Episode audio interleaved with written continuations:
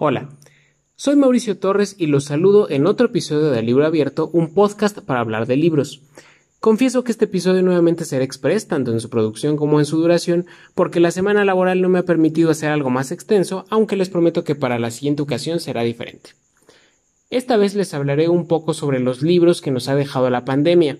Como ya todos sabemos, el pasado 28 de febrero se cumplió un año desde que se detectó el primer caso de COVID en el país, es decir, un año desde que el COVID vino a cambiarnos la vida. Evidentemente, uno de los campos también afectados por la emergencia sanitaria ha sido el de la producción editorial, tanto en términos económicos de los que ya hemos hablado en otro episodio, como en términos de los propios contenidos. Pues sí, para bien o para mal, la pandemia ha inspirado una gran cantidad de libros, por mera curiosidad, tecleé en Google la frase Libro sobre la pandemia 2020 y los resultados que arroja esta búsqueda son nada más y nada menos que 182 millones. Ahora hablemos solamente de lo publicado en México.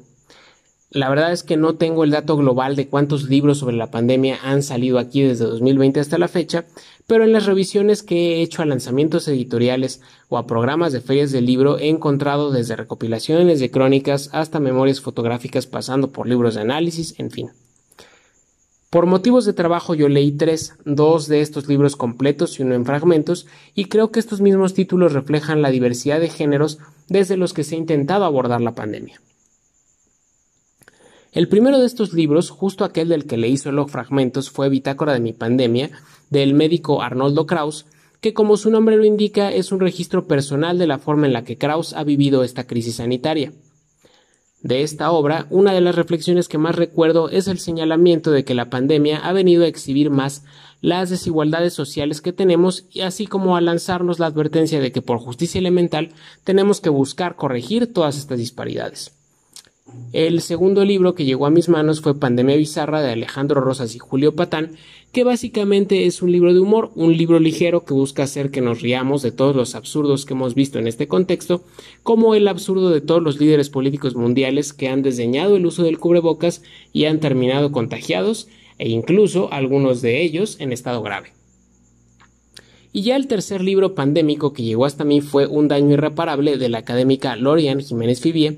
un libro polémico por la crítica que hace a la forma en la que el gobierno de Andrés Manuel López Obrador ha manejado la pandemia y del cual puedo decir que comparto algunos puntos de vista, como el reclamo que hace a la falta de congruencia entre muchos mensajes federales y la actitud de las propias autoridades, pero al que también le encuentro fallas, principalmente el hecho de que acusa que el gobierno desde el principio apostó a que se generaría pronto la llamada inmunidad de rebaño y no le importó que mucha gente fuera a morir, cuando en realidad no aporta pruebas suficientes para sustentar un señalamiento de este tipo. En fin, estos fueron solamente los libros sobre la pandemia que llegaron hasta mí. Sé que hay muchos otros y sé eh, que muchos más habrán de venir todavía. A poco más de un año de pandemia,